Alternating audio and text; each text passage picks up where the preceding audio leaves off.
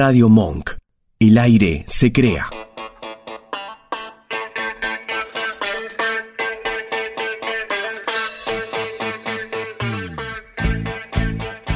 Hola, hola, hola, muy buenas tardes. Empezamos una nueva edición de Anticrítica, viernes, viernes 30 de junio.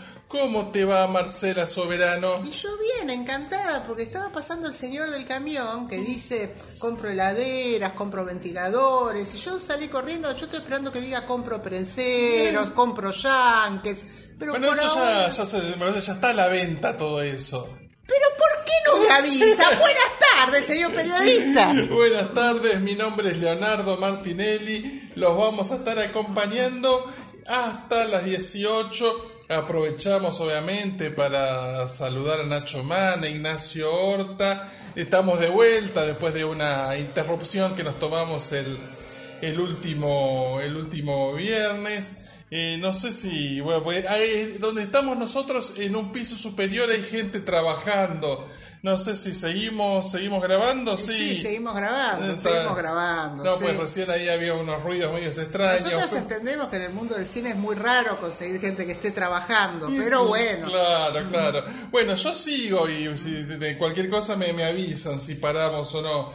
Pero bueno, sí, el viernes pasado no estuvimos y bueno, ahora ya retomamos obviamente y como decíamos aprovechamos para saludar a Nacho Mana, Ignacio Horta, nuestro operador técnico, mu- musicalizador, gestor de contenido y gerente de sonido. Pero digamos, este, este saludo lo va a recibir Nacho Horta, ¿no? No lo va a recibir toda esa gente que nos contesta y El Vasco, Nacho. Claro, sí. ya, ya- ya tenemos mucha más relación con el Vasco, vamos a decirlo. O sea, yo ya con el Vasco somos amigos, chocamos puñitos virtuales, nos mandamos stickers, todo con el Vasco. Exactamente, así que bueno, lo, lo mejor para Nacho, sé que el domingo estuvo, creo que por la tele estuvo viendo ahí el, la despedida de Juan Román Riquelme, donde bueno, estuvo Messi, tanta gente, el Coco Basile, bueno, y no entremos más en detalles, vamos a ocuparnos de, lo nuestro.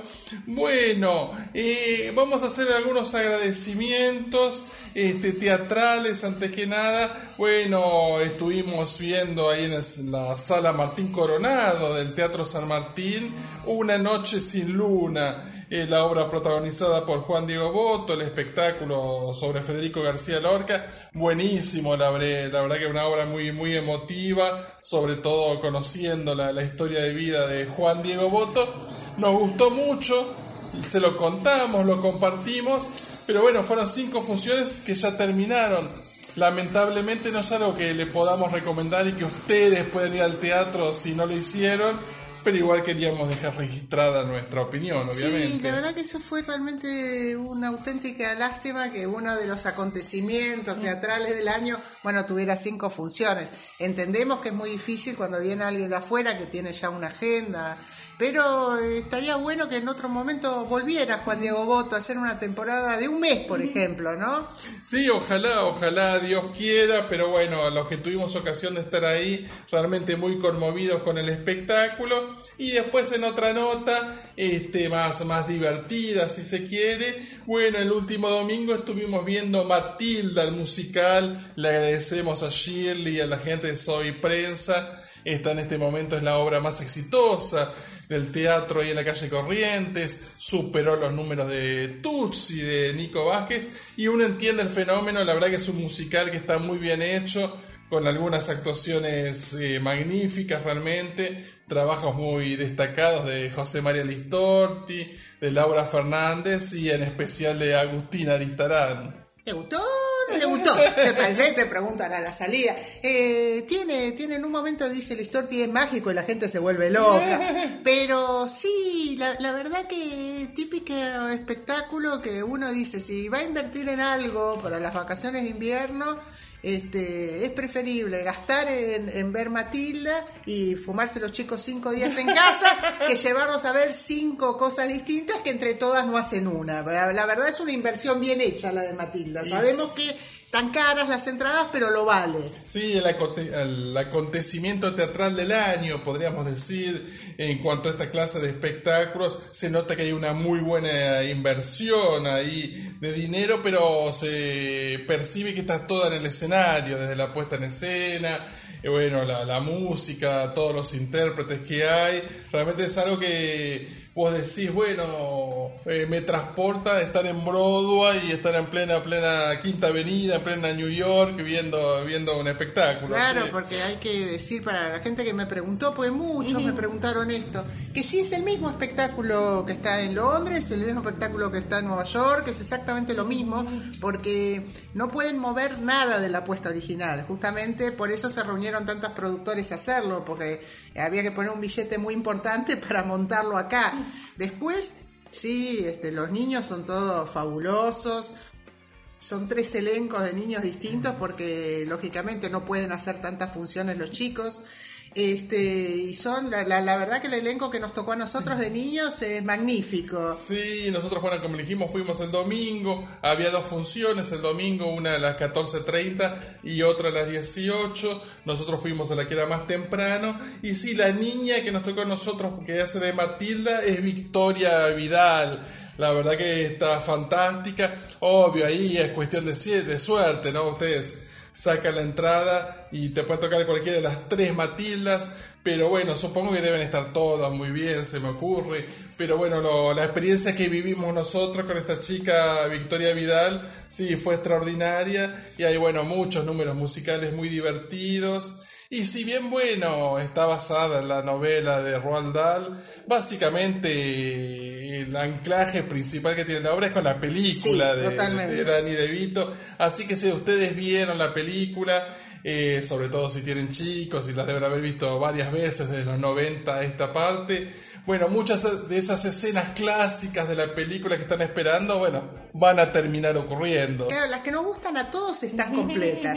Y después eh, lo lindo es que los niños que van ya hicieron los deberes, ya todos vieron Matilda, entonces contestan, ya saben lo que va a pasar, se enojan cuando se tienen que enojar, se ríen cuando se tienen que reír. Y eso está muy bien. Si la quieren ver con esta niña que la vimos nosotros, con Victoria Vidal, entran a su cuenta y en su cuenta En su cuenta de Instagram. en su cuenta de Instagram Viquita Vidal una vez por mes su mamá sube todas las funciones donde va a estar ella y a todo esto, eso es un buen dato. Y después en lo que decíamos hoy más temprano, de que por ejemplo Listorti está muy bien. Bueno, Listorti es el papá de, de Matilda, el papel que en la, justamente en la película de Danny DeVito sí había reservado el propio Danny DeVito.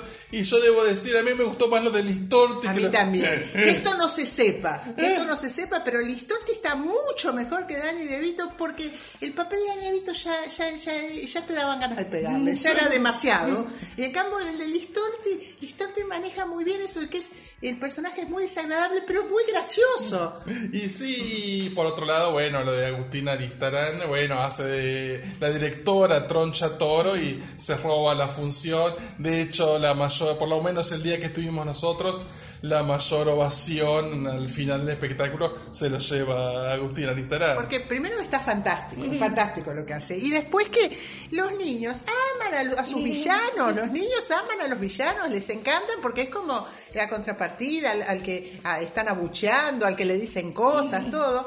Y en el fondo, obviamente, saben que Tronchatoro es él. Y no se viene abajo el teatro cuando, cuando sale a saludar. La verdad que si ustedes dicen no, no sé si da para ir porque debe estar lleno de niños y yo no tengo niños. No, hay que decir que nosotros somos dos caraduras, que fuimos sin niños. Lo pasamos bomba, tiramos avioncitos, ya casi que le contestábamos a los personajes. Hicimos todas y los niños se portaron estupendamente. Sí, la verdad que sí, la, la pasamos muy bien. Y bueno, no quiero extenderme en la figura de Marcelo Hugo Tinelli, porque ¡Cuidado! Porque- Beware, warning. en Anticrítica con Dominguito hay un especialista en el tema, el señorito Bloquito. Pero bueno, lo que sí quiero decir es que qué gran año este 2023 para los actores que alguna vez estuvieron vinculados básicamente a la figura de Marcelo Tinelli. Por un lado Listorti, que acá está fantástico en Matilda, y bueno, el caso de Campi en la serie de Fito, ¿no? El amor después del amor. Bueno, se descubrió que no era simplemente un comediante, sino que también puede ser un muy buen actor. Pero tal cual, y eso en cuanto a actores, pero también recordemos que la primera vez que nos anoticiamos que existía alguien que se llamaba Laurita Fernández fue también por Tinelli. Claro, claro, exactamente, claro. Ya no, no tanto como, por, como estos muchachos en su faceta de comediantes, sino Laurita ya bailando. Claro. Claro, bailando ahí en Showmatch. Exactamente, que también está muy bien, como dijimos, ahí en el rol de la, la señorita Miel. Sí. Muy bien, así que bueno, ya cumplimos con los agradecimientos y ahora sí vamos con un poco de data. Parece mentira, desde antes de la pandemia que veníamos esperando esto y ya este domingo, el 2 de julio, se estrena en HBO Max la tercera temporada del Jardín de Bronce. Todo llega. Miren, miren gente, si llegó esto, les aseguro que todo llega en la vida. ¿sí? Así que bueno, y bueno, obvio, después ustedes la van a poder ver cuando quieran, ¿no? Los que tengan HBO Max o los que vean las cosas por ahí. Después los que quieren ver como se veía antiguamente la tele eh, en vivo y en directo, bueno, eh, el domingo la emisión en HBO es a las 21 horas. Así que bueno, vamos a ver qué pasa. Son ocho episodios. Arranca el domingo, como dijimos. Joaquín Forriel, obviamente, es el protagonista. Fabián Danubio, como en las dos temporadas anteriores. Y obviamente Maite Lanata, su coprotagonista, que hace de bueno, no, no voy a spoilear acá, vamos, así que vamos a ser buenos. De la hija del personaje Joaquín Furriel, obviamente. Bueno, ¿quiénes están en esta tercera temporada eh, de este policial? Juan Leirado. Juan Leirado que alguna vez trabajara con Furriel en teatro en ella en mi cabeza. Claro. Eh, Jazmín Stewart, Alejandro Aguada, Luis Siembroski, Belén Chavane, Belén Chavane que se la puede ver en esta segunda temporada de, Argentina, Tierra de Amor y Venganza, Rafael Federman y Sofía Palomino, entre otros. Sofía Palomino es hija, de Juan, ¿no? Sí. Y cuenta con las actuaciones especiales de Norman Brisky y Pepe Soriano. Em, esta nueva temporada comienza pasados dos años desde la resolución del caso Martín Cosme, el caso que estaba en la segunda temporada, ¿no? Eh, Fabián y Moira están recomponiendo su relación luego de los sucesos traumáticos por los que tuvieron que atravesar. Eh, aunque la aparición de un medio hermano de ella trastornará su reciente comodidad encontrada. Por esta razón, se generan nuevas tensiones entre ellos, justo cuando Fabián decide tomar un caso de muy alto perfil. El secuestro de una niña de 8 años perteneciente a una de las familias más influyentes del país, los Kreuser.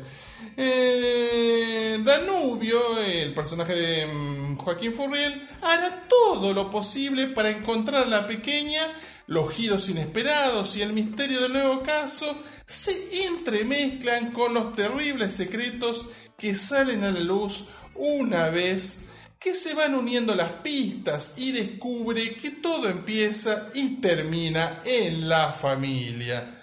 Llena de misterio, suspenso y drama, esta historia develará entramados de poder, corrupción policial, actos delictivos complejos y relaciones conflictivas.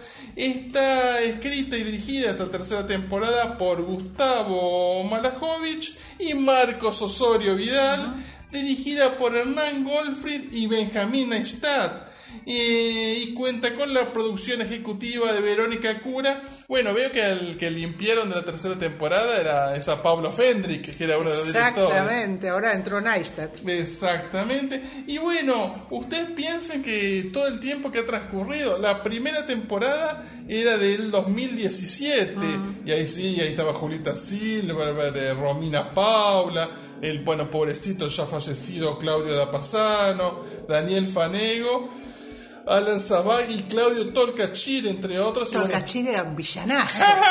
Estuvo muy bien Tolcachir en esa temporada, muy bien. y bueno, y también estaba otro que estaba muy bien ahí, Luis Luque. Ah, Luis Luque era como el alma de la serie, sí. Y hubo ahí participaciones especiales de Norma Leandro, Gerardo Romano, Mario Pasic, Rodolfo Rani y Rita Cortese. Y bueno, ya después la segunda fue en el 2019, así que bueno, han pasado cuatro años. Veremos qué pasa, porque la verdad, este, qué sé yo, obviamente no, no, no estamos hablando de Succession, de, Game of Thrones. Yo creo que mucha gente se la debe medio haber olvidado a la serie. Este, vamos a ver si la gente se engancha ya con la tercera temporada, porque después de tanto tiempo se me ocurre que puede ser medio difícil recuperar al público. Sí, porque el tema acá que se decía drama, bueno, el drama es que la temporada tardó mucho en llegar. Suspenso, nos preguntábamos siempre cuándo llegará el Jardín de Bronce. Misterio, ¿qué pasó con el Jardín de Bronce? Tenemos todas, eh, vamos a contar una infidencia. Hace ya mucho tiempo, cuando se estaba por lanzar la primera temporada del Reino, Pre-pandemia. Ah, Eh, no, la, no. primera temporada del Reino. del claro. Reino, eh, ya, ya estábamos en pandemia. Claro, así que eso fue 2021. 20, 21, sí. Este, vos hiciste, entrevistaste a Joaquín Furriel. Quisiste preguntar algo, porque se decía que ya llegaba el Jardín de Bronce, ¿no es cierto? Quisiste preguntar algo del Jardín de Bronce, pero estos empleados del mes de la plataforma de al lado, digo, no, no, no, no, preguntar solo cosas de, N, de Claro. N, de N, N, N. Claro, claro, pues vamos a contar que, claro, eh, obviamente, como todo el mundo sabe, el reino pertenecía a Netflix y el Jardín de Bronce es de HBO. Entonces, sí, sí, había ahí un chancho, un policía, eh, uno que estaba, El chancho de Sing. que estaba escuchando ahí mientras conversabas con Furriel. Ay, toma, eh, dásela, pues se le cayó, se le cayó la gorra. Y yo, no, no, no, no, no, solo se puede hablar de- del reino, no, no, no, de otras plataformas, no, de otras El título plataformas. tiene que ser Sarando es lo más grande que hay. Sarando me cambió la vida. Y, y, de ahí el pobre Forriel me dijo, bueno, pero ya en otro momento, dentro de poco Dentro de vamos... muy poco nos vamos a volver a ver, te dijo. Y bueno, pasaron dos años. Pasaron dos años. Dentro de. Era, era como el amigo que te dice, nos hablamos para ir a comer y desaparece dos años. Así pasó con el pobre Furrier. Y la verdad que sí. Y bueno, y a todo esto, bueno, ya más o menos habiendo cumplido con todo lo que teníamos propuestos para este primer bloque, bueno, si se quieren comunicar con nosotros, si quieren contactar de alguna manera, ¿cómo tienen que hacer? Eh, bueno, entran a Twitter o entran a Instagram. Arroba anticrítica, guion bajo. Ahí nos pueden contactar, nos pueden dejar comentarios, nos pueden decir esto me gustó, esto no me gustó, se pueden reír con Dominguito también y decir, preguntar qué pasa que esta semana Dominguito no fue a DACA. Hay gente que pregunta cosas muy raras. Y si quieren mandar un mail, Y si quieren mandar un mail, bueno, sí lo mandan, después yo no sé si lo contestamos, suerte con eso. ¿y pero ¿y a dónde? Y bueno, lo tienen que mandar a somosantecrítica, arroba gmail.com. Ahí nos mandan mail con dudas, consultas, comentarios, gacetillas, gacetillas para nuestra sección, gacetillando las alturas. Y bueno, y ahí está todo.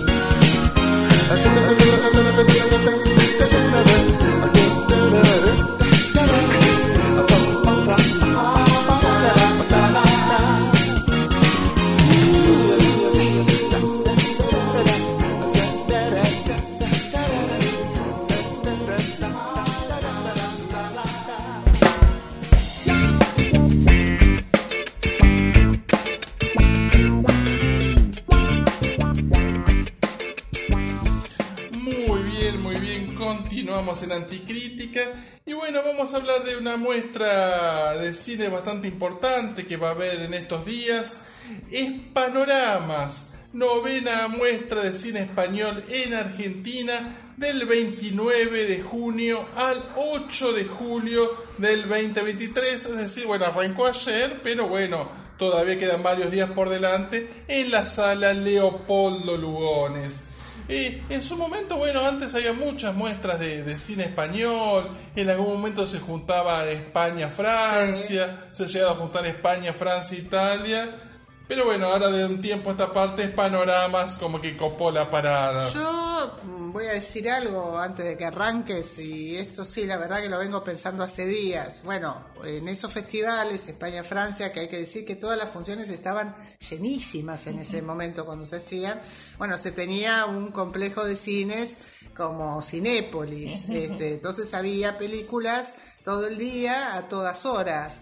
Eh, y la gente tenía la posibilidad de sacar sus entradas y ver varias películas. Acá con Panoramas, al estar solamente en la Lugones, es un poquito más acotada la cantidad de funciones y también la cantidad de películas. Este, la verdad que, por un lado, bueno, qué bueno que haya un ciclo que muestre cine español porque está teniendo muchísimas dificultades para estrenarse en salas comerciales el cine español, pero por otro lado, cuando todos estos ciclos van a parar solo a las Lugones, yo ya vi gente que dice que tiene problemas para conseguir las entradas. Está es el eterno problema de la Lugones. Es, es muy difícil conseguir las entradas porque las funciones son acotadas. Sí, no, obvio, lo ideal, seguro. A ve- a veces, lamentablemente, lo ideal es enemigo de lo posible. Pero sí, yo me acuerdo antes, cuando no sé, por ejemplo, daban antes que fuera Cinépolis, lo que era el Village Recoleta. Y sí, claro, iban a dar los lunes al sol. Claro, por ejemplo, la daban un lunes, bueno, siguiendo, la daban un lunes. Y claro, vos ponele, claro, como decías vos, era el horario habitual del cine. Tenías desde una primera función a las 11 de la mañana hasta una última a las 23. Entonces sí, tenías muchísimas opciones. Y bueno, obvio, esas salas eran muy grandes. Eh, pero bueno, por eso acá ya es un problema eh, que realmente nos, nos supera a nosotros.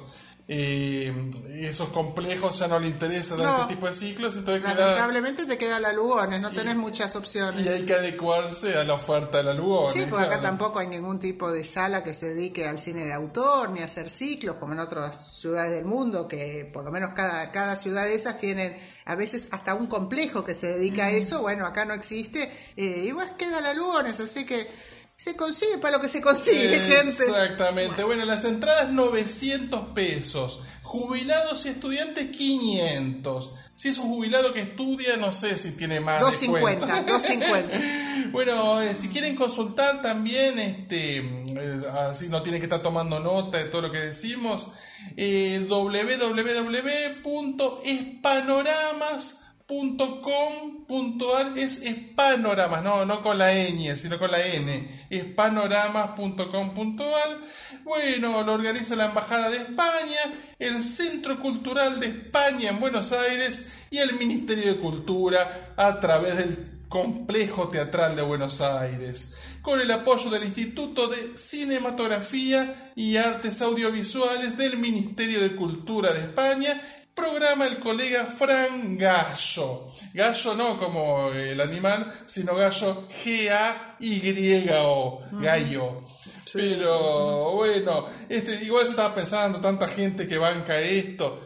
Eh, podrían haber hecho una presentación en el burladero y haber comido tapas. No, podrían haber hecho una presentación, una presentación, aunque sea acá a la esquina. No, en un lugar una- español, en un lugar Ah. ibérico. Sí, sí, pero bueno, la, la verdad que el, sentido de presentación de ellos es comer un cacho de tortilla fría con brothers con los pantalones sucios en la puerta de, en la puerta del complejo General San Martín.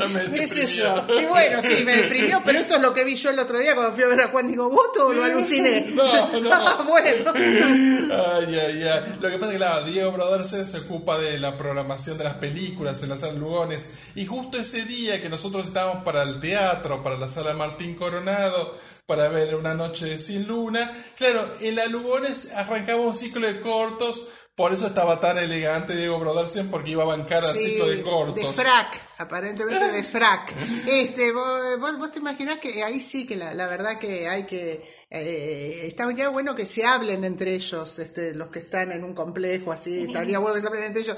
Pues bueno, lo de Juan Diego Boto yo ya lo, lo estoy contabilizando. Es la única obra hasta ahora en todo el año que le dieron la máxima puntuación todos los medios de la Argentina. Es que se lo merece. Se lo merece. Es la única obra que ustedes no van a encontrar nadie de las famosas estrellitas que le haya dado cuatro estrellitas. Todos dieron cinco. Eh, y ese día, Diego Brodersen con sus jeans sucios estaba parado en la puerta formando un faso mal armado mientras esperaba que lleguen a ver sus cortos de mierda cuatro, cinco, seis amigos. ¿Qué pasó? ¿Qué pasó? No sé, por suerte Carlos Saura no, no vivió para ver esto. Ay, qué bien hizo morirse Saura antes de esto. Pero bueno, va a haber un homenaje a Carlos Saura. Cuatro películas, Cría Cuervos, Deprisa, Deprisa, La Casa y Ay Carmela. Ay Carmela con Carmen Maura, que en su momento fue todo un éxito en la Argentina. Yo creo que estuvo como un año en cartel. Pero bueno, obviamente... Qué increíble, ¿no? Cuando acá las películas españolas estaban un año en cartel y algunas pasaban el año en Claro, cartel. como las cosas del querer Claro, también. pasó el año, ¿sí? Pero bueno, obvio, Carlos Saura obviamente ha sido un gran director, de los más importantes de España. De estas cuatro, más allá del éxito que fue ahí Carmela acá, no, si pueden ver Cría Cuervos, si nunca la vieron, bueno, obvio que es súper recomendable. Deprisa, Deprisa también. Y La Casa es una de las grandes películas de Saura. Así Yo que justo bueno. te iba a preguntar cuál era tu favorita de. Y no, bueno, a ver, si tengo que elegir una como favorita, somos elijo Cría Cuervos. Pero no, La Casa a mí me gusta mucho. Sí, sí, a mí las tres esas que vos dije, a mí la verdad, ay Carmela mucho no me gusta. Las otras tres sí son, son todas buenísimas, este, pero con Cría Cuervos yo tengo una obsesión, desde, bueno, eh, todas las fantasías de esa niña, la presencia de Héctor Alterio que, que recién, este, Recién se llegaba- llegado. sí, recién llegado y tenía que hacer de muerto, algo que, que él cuenta habitualmente, lo difícil que fue hacer de muerto en esa película. Eh, bueno, los bailecitos de Ana Torrent con, con este, sus, sus, sus hermanitos, sus primitos, el por qué te vas. No, esa película es una maravilla.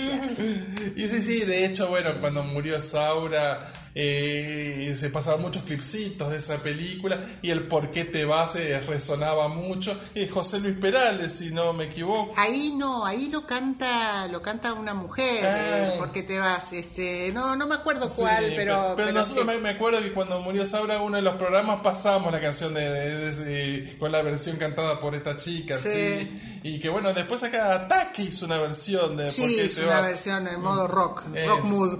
Bueno, eh, además de justamente las propuestas de Carlos Saura, Después sí, este, la programación son todas películas, las nuevas películas que, mm, eh, o las más recientes, digamos, que emite este ciclo, son todas dirigidas por mujeres. Optaron este año, bueno, este, en darle importancia a la presencia de directoras mujeres. Obvio, España tiene una gran tradición, ¿no? Desde Pilar Miró, este, bueno, y tantas otras directoras que ha tenido Isabel Coixet, ahora hace poco Carla Simón, que es, un pequeño fenómeno. Y bueno, entonces eh, decidieron mostrar esto, el tema de las directoras mujeres. Sigo hablando, Sí, ¿no? sí, sí, Nuestro público va a saber comprender. Mm, Está muy bien, está muy bien. Ese pájaro carpintero son los de acá arriba. Claro, sí, sí, espero que logró yo porque después que Nacho no diga nada cuando tenga que editar, pero bueno, supongo que no, que nuestras voces se escucharán Sí. igual y todo. Eh, la programación, bueno, El agua de Elena López Riera, que bueno, es un- una película que tiene que ver con un poco con el folclore, la tradición, un lugar de inundaciones. Este, de hecho hay imágenes documentales sobre las inundaciones en, en el lugar donde pasa la película. Después hay testimonios eh, de, de mujeres que, que hablan de distintas maldiciones que pasaron en esa región. Que por ejemplo, viste como cuando Harry conoció a Sally, que había gente que contaba historias Sí. de pareja. Bueno, mujeres que cuentan eso. Y después la historia tiene que ver con sí, con una chica que va a vivir con su familia, una chica adolescente. Y bueno, una maldición que supuestamente, como podría ser cualquier cuento folclórico de, de acá del interior del país, este, donde bueno, a veces en las inundaciones el agua se lleva eh, a mujeres que tienen el agua adentro. Y bueno, que tengan el agua adentro tiene que ver con ciertas metáforas de ciertas cosas que le pasan en la vida, ¿no? Sí, sí, una película de estas muy festivaleras, que anduvo por 500 festivales y que, bueno, es esa típica película número 44 que ve Diego Lerer y después se siente y dice magnífica, estupenda, grandiosa. La voluntaria está después con Carmen Machi, bueno, eh, que hace muy poco la viéramos en Cerdita. A mi hija le están haciendo el bullying, decía Carmen Machi. y bueno, acá una doctora recién jubilada que decide viajar como voluntaria a un campo de refugiados griego, donde a parecer, o a su parecer, necesita gente exactamente como ella, pero cuando llega ahí se da cuenta que tiene muy poco en común con los demás, hasta que establece un vínculo con el pequeño Ahmed. Y ahí, bueno, las cosas empiezan a cambiar, ¿no? Los límites entre la necesidad de cuidar y de sentirse útil empiezan a desdibujarse. Sí, a mí me hace acordar un poco el vínculo de la mujer veterana con el niño a Estación Central, Claro, aquella, claro. aquella película de Walter Sales con Fernanda Montenegro. Pero bueno, después, bueno, la visita y un jardín secreto que tiene que ver con una figura, una artista española y anciana muy olvidada llamada Isabel Santaló.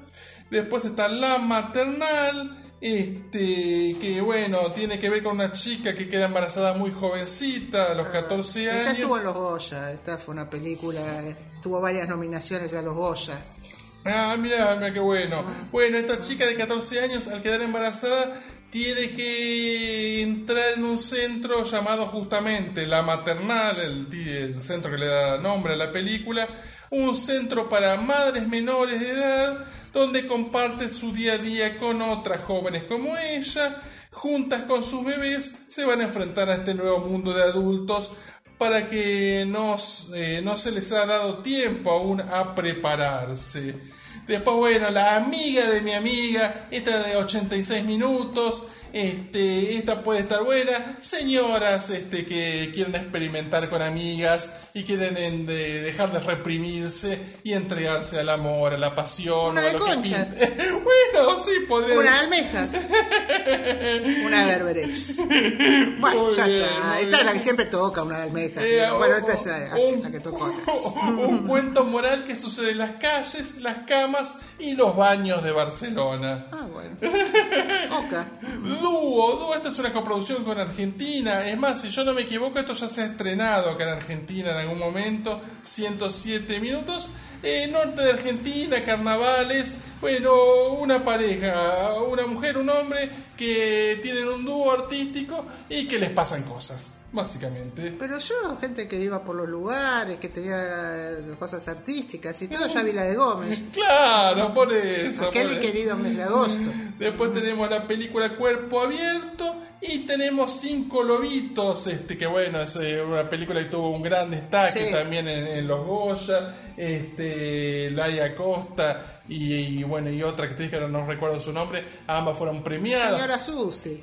Ah. Señora Susi, que no me acuerdo el apellido. Claro, bueno, ambas mujeres fueron, ambas actrices fueron premiadas ahí en los Goya por sus actuaciones. Y bueno, también una película bastante conmovedora, una historia de familia. En este caso, una chica que es madre, una chica joven que es madre, pero que la está llevando difícil, no, no parece estar muy preparada para ese métier. Entonces se va a vivir nuevamente con sus padres para que la ayuden con todo este problema. Pero claro, ahí lamentablemente cuando va en búsqueda de ayuda, su madre termina enfermando y entonces no solo va a tener que cuidar de su pequeña hija, sino va a tener que cuidar de su madre. Bueno, todo un vínculo entre mujeres muy fuerte, muy potente. Así que bueno, este es el panorama ahí de es panoramas justamente. Bueno, eh, yo voy a decir algo. Ya me quiero retractar de lo que dije al principio. No, con esta oferta, ¿para qué quería que se hagan un complejo donde haya di- 10 funciones por día? No, no. Es la- que bueno, me parece que un poco una cosa tiene que ver con lo otro. Eh, si vos tuvieras que hacerlo hoy en día en Cinépolis, y bueno, tenés que dar una oferta un poco más comercial o con nombres más conocidos. En cambio, hacer el, el Lugones te puedes dar el lujo de decir, bueno, hago un ciclo de Saura para que los más cinéfilos vean a Saura en el cine. Y algo, algo todo de mujeres, y con una temática, bueno, bien acorde a los tiempos. Ah, pensé algo todo de relleno, me ibas a decir. Y algo todo de relleno después. Bueno, después habrá que ver, seguramente muchos que nos escuchan irán a ver las películas, después nos contarán si están buenas Claro. o no. Lo que pasa es que yo voy a decir algo, lo tengo atragantado de que me enteré que esto existía. Eh, sí, la verdad, tribuneo más fácil que poner películas eh, todas de, de mujeres no había. La, la única película realmente importante de una directora es Cinco Lobitos. Este, después la, la del agua, la película Arti, ponele. Ah, bueno, estuvo en la quincena de los Por eso, por eso, este, pero bueno, esa es la película arty festivalera, digamos. Este, y después, bueno, lo otro es todo un poco más, vamos a decirlo, de relleno. Este, la verdad que con lo poco que se ve cine español en la Argentina, teniendo en cuenta que debemos ser el único país del mundo donde acá no se pudo ver asbestas todavía, salvo en dos funciones pedorras en el Festival de Mar del Plata, la verdad que era una ocasión ideal para programar algunas de todas estas cosas que nosotros vemos en los Goya y las que no tenemos acceso en lo más mínimo para programarlas ahora. No, por supuesto, yo estoy de acuerdo, pero bueno, obvio, ahí ya tenemos que cambiar la propuesta, ya no tendría que haber sido una propuesta de solo directoras mujeres, ya tendría que haber sido otra cosa. El amigo Fran Gallo y los que tuvieron que tomar las decisiones decidieron esto y bueno, esto es lo que hay. Bueno, pues, pues, pues, Fran Gallo. Fran Gallo ya las vio. Las que queremos ver nosotros, él ya las vio y programó otras.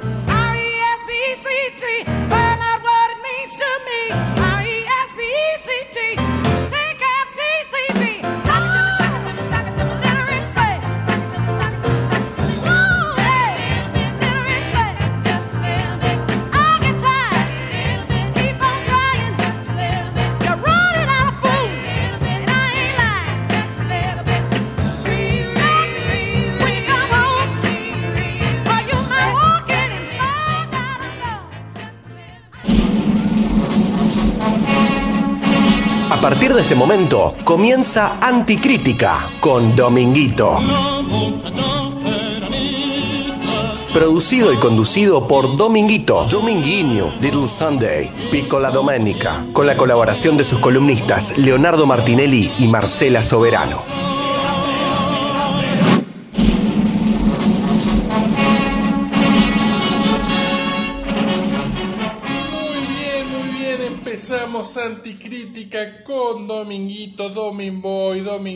El Domin de la gente, el niño contracultural. ¿Cómo te va, Dominguito? ¿Y cómo querés que me vaya? Está muy bien. Bueno, vamos a cumplir una deuda que teníamos con el Dominboy. Ah, mirá que yo tengo muchas, muchas deudas, así que si van a cumplir con alguna, esto me viene bien a mí. Vamos a contar todos los programas que tenés en la emisión. ¡Vamos, Vito! ¡Vamos! Bueno, que algunos ya estaban de antes, otros son nuevos. Bueno, le vamos a ir contando a la ¿Vienen los gente. estrenos de esta temporada? Exactamente, temporada 2023. Bueno, tenemos eh, un programa nuevo, Os Bastidorcitos. ¡Oh, un bastidorcito! Posee abuso. Giro pasito di yo abuso. Y así, así, moviste. Brasileirada, vamos, vamos, vamos, vamos, que va. Mamá, eu quero. Mamá, eu quero. Bradford, eu quero que te vayas. Y así, así, así cantamos todo. Os bastidorcitos. O bastidorcinhos. Eso son un timbre, ¿verdad? Solo un timbriño. Bueno, una interrupción breve. Bueno, retomamos acá con Domin. Decíamos Os Bastidorcitos, Chefos, el programa que conduce Bradford, pero lo produce Dominguito. Producido por Dominguito, Dominguito Productions. Ahí justamente me tocaron el timbre para felicitarme por la cantidad. Ah, no, bueno, no, no hubiera sido una felicitación lo que me dijeron por el portero eléctrico. no importa. Me dijeron, enano, ¿tenés multimedio? ¿Qué sonar con lavador? ¿Qué sos? ¿Lavador de los, de, de los medios? ¿Vos sos el que contrató a Víctor Hugo? ¿Qué me están diciendo? ¿Qué me están diciendo? Después llegamos a Desveladitos, otra propuesta novedosa. Bueno, te voy a decir algo, digamos. Esto, esto hay que decirlo, ¿no? ¿Qué sé yo? Es la primera vez, es un hito histórico, pero es la primera vez que Kevin participa de un programa. un programa desveladito. Recordemos que Kevin no duerme. Kevin nunca durmió. Yo nunca lo vi a Kevin con los ojos cerrados. Kevin se para todo el tiempo al lado de tu cama y te mira mientras dormís. Lo cual que te, te, te da una tranquilidad. No sabes la tranquilidad que te da Él Kevin. es fanático de la película de Amenábar, abre los ojos. Abre los ojos, abre los ojos, Kevin, abre los ojos. Y entonces cada vez que lo ves, lo ves a Kevin medio satánico, medio diabólico, así como un Chucky, ¿viste? Está con el jardinerito, las remeritas rayas y te dice... Amigo, amigo, amigo, ¿necesitas algo? ¿Tenés alguna necesidad? ¿Querés que te traiga un vaso de agua? Amigo, amigo, amigo, amigo. ¿Qué, qué es lo que pasa? ¿No puedes dormir? Amigo, amigo, amigo. Mirá que Kevin vela tu sueño. Kevin es un velador humano. Amigo, amigo, amigo, amigo. Y ahora, gracias a eso, gracias a Kevin, que es digamos, un icono para los niños desvelados. Yo hago desveladitos con Kevin, Daniel, Kevin. Muy bien, muy bien. Y después otro programa con Kevin. Nunca nadie pidió a Kevin. Esa es otra propuesta nueva de este año. Ay, ay, pero ¿sabes que ese programa me tiene reentusiasmado? Eso me tiene reentusiasmado porque, bueno, nunca nadie pidió a Kevin, es la verdad más grande de la historia, ¿no es cierto? Y bueno, honestamente, vamos a tener sorteos de perfumes baratos, vamos a, la gente puede llamar para quejarse sobre ese delito en Kevin, a nunca nadie pidió a Kevin, arroba, arroba dominguito.com, pueden llamar o pueden escribir o pueden dejarnos mensajes de audio, pueden contar las mejores anécdotas de Kevin, pueden decir por qué nadie se lo quiere quedar, eh, pueden pedir que vuelva a su domicilio, todo, todo será muy agradecido en este programa. Muy bien. Después, bueno, sí, un clásico. El sordito siempre está. Ah, bueno, ya, ya es segunda temporada, segunda temporada del mejor programa de la radiofonía argentina, un programa que te da paz espiritual, un programa sin sonido, un programa donde Rodolfito agarra el micrófono, no sabemos para qué, porque es sordo y mudo, y hace un montón de señas, es un programa para disfrutar en silencio como un mantra por YouTube. Claro, claro, y ver la seña del perrito. Sí. Después, bueno, otros que siguen ya de años anteriores, oyentitos y pacientitos. Ese es un clásico, un clásico que la verdad tenemos una audiencia que yo no, no te puedo, no te puedo decir. Tenemos una gran audiencia, menos la de Rodolfito, porque él no es oyentito, precisamente. Y el entrañable entre cuerditas y tecladitos. Mira, menos mal que llegamos al entrañable, porque yo ya pensé que realmente eh, esto ya había sido, esto ya fue, dije, ya fue todito. Porque el entrañable eh, entre cuerditas y tecladitos es un, es un, directamente es un clásico de la emisora. Es lo que a mí me abrió las puertas al mundo, lo que, por lo cual a mí me llamaron para hacer un montón de charlas tecito. Me dice, venía a hacer charlas tecito. Vení, tomate un tecito y hace una charla tecito. Y yo le dije, no, tecito no, porque yo soy del café, yo soy del Arlistán. Yo soy el titán del Arlistán, Claro. señor. Y me dice, ¿qué carajo está diciendo? Y bueno, la misma boludez que se dicen en las charlas TED, pero las charlas tecito. Yo te hago una motivación y te digo, vos querés algo en la vida, vos querés motivarte, vos querés emprender. Nada mejor que el entrañable entre cuerditas y tecladitos. Y ahí nomás pelo el órgano, Dominguito y su órgano. Y empiezo, dale que va la cucaracha, la cucaracha. Eso es lo único que sé tocar en el órgano. Y con eso todo el tiempo, también, también eh, a veces, viste, cuando estoy loco así, un sábado, un sábado loco, eh, capaz sí te canto, miren lo que hizo DJ Porquerizo. Un clásico. Un clásico. Y te, te meto así, One Hit Wonders, uno tras otro, uno tras otro. Y bueno, y quedan cuatro programas más. Estas son todas novedades. Ah, bueno, bueno, bueno, vamos. Mi lado D, la D de Domin, mi D. sí, mi lado de ese, ese, ese es un programón. Ahí te cuento toda la historia de mi familia, eh, todos mis, mis distintos problemas. Tengo una sección quejas con D, donde arrancamos todas las quejas con D. Dicen que, ponele, ¿viste? Y así arrancan todas mis quejas. Ay, ese, ese es un programazo, planazo, planazo. Realmente lo recomiendo. Muy bien. Conectaditos. Bueno, un lindo programa también. Sí, sí, conectaditos, eh, que ahora tiene un jingle nuevo cantado por Camille y Bradford que dice juntos,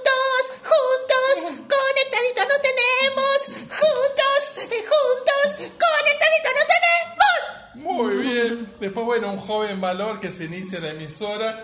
También Bloquito tiene Bloquilandia, producido por Domin. Hola, Hola, Bloquito. ¿cómo estás? Bien, todo bien. ¿Vos? Yo como el culo que no siguen rompiendo las pelotas todo el tiempo, no nos dejan hablar, ¿sabes? Donde te podés meter el picayelo, boludo, y después te sentás ahí, arriba, justo en el pináculo de tu carrera. No, pero bueno, estamos hablando de, Blo- de Bloquilandia. Está bien, tampoco es para cagarse de risa mi cara, porque yo hago un programa muy digno, muy dignito, ¿viste? Claro, te atragantaste, Dios te castigó por hablar de Bloquilandia. Bloquilandia es un programa producido por la FLIA que te va, te va a llenar de alegría. Tenemos, mira, esta semana vamos a sortear un pack de seis botellitas de jugo Marca Marce. Fíjate, y así en Bloquilandia vamos a tener las últimas novedades de Cipreva. Todos los acuerdos laborales que nunca consiguieron y todas las huelgas que jamás sirvieron para nada. También en Bloquilandia vamos a comentar el bailando cuando alguna vez se haga esa garchirula En agosto, dice que llega en agosto. en agosto y bueno, Julio los prepara y agosto se los lleva. Después vamos a tener un bloque que se llama Chetos is Dead. Y ahí vamos a contar la historia de distintos chetos Que ya murieron. desgraciadamente partieron. Y para terminar tenemos un estreno, justamente uno de los programas emblemáticos del 2023 para Dominguito, Zona Chota. Zona Chota, mira, te voy a decir algo. Zona Chota eh, es una coproducción argentino-uruguaya, argentino-charrúa. Eh, Zona Chota, con mis amigos amantes del Choto, los cuatro depositos. El Abreucito, este, El Abrucito, Washington Roderick. Washington Roderick, mi amigo de toda la vida, Washington Roderick, el Edinson y el otro, el tabarecito. Tabaré, Tabaré. El tabarecito. Bueno, eh, ellos tienen un otro como vos tenés la otra. Es así, ¿viste? Siempre hay uno que no te acordás ni cómo carajo se llama. Y bueno, Zona Chota es, es una un desprendimiento, un spin-off de aquella comedia musical tan extraordinaria que se llamó Cab- Caballero Choto, no sé si recordás. sí. Caballero, Caballero Choto, es intrépido, es leal y Muy Y bien. así seguía. Bueno, así que bueno. Jorge Drexler no da más. Caballero Choto, Caballero Choto. Bueno, un lindo panorama con todos estos programas, muy informativo, así que ¿Esto sale en la Lugones el Domindorama? en cualquier momento. Porque bueno, esto también, esto también es un panorama, como bien vos dijiste, el Domindorama, y esto sale en la Lugones. Igual, yo veo al mendigo Brothers, te lo echo patadas en el culo. Yo te aviso, ¿no? Como para, como para que lo vayamos poniendo de acuerdo. Me parece bien. Y bueno, antes de entrar ya en lo que te trae por aquí, tengo dos chistes para vos, dos breves, cortitos. Me, me- mira, me gusta porque hoy ya estoy en un mood, en un mood contento, viste, en un mood de felicidad, por esto de que, bueno, finalmente, ¿no? Presentaste la nueva temporada, la nueva programación, y esto ya me la tiro un poco arriba, un poco arriba estoy. Muy bien, bueno, dos chistes cortitos. Primero, una señora llega ahí a una oficina estatal, Sí. la atiende un empleado y la señora muy enojada dice, eh, joven, me están discriminando. ¿Qué piensan hacer? Y el muchacho la mira y dice, y nadie. Y nadie, y nadie. Bueno, sí. Bueno, se está riendo Bradford, lo cual es mala señal, porque viste, Bradford nació pelotudo. Mira, mira cómo se ríe. ¡Y nadie! ¡Camijo y nadie! Yo hice yo denuncias en el INADI. ¿cómo te va? Bien, muy Porque a mí bien. me discriminan en casa. Yo hice un montón de denuncias en, en el INADI porque discriminaron los unicornios. Y yo estoy muy preocupada porque los unicornios, los unicornios somos, somos todos con él. Esos unicornios, los braforeres, los camileres.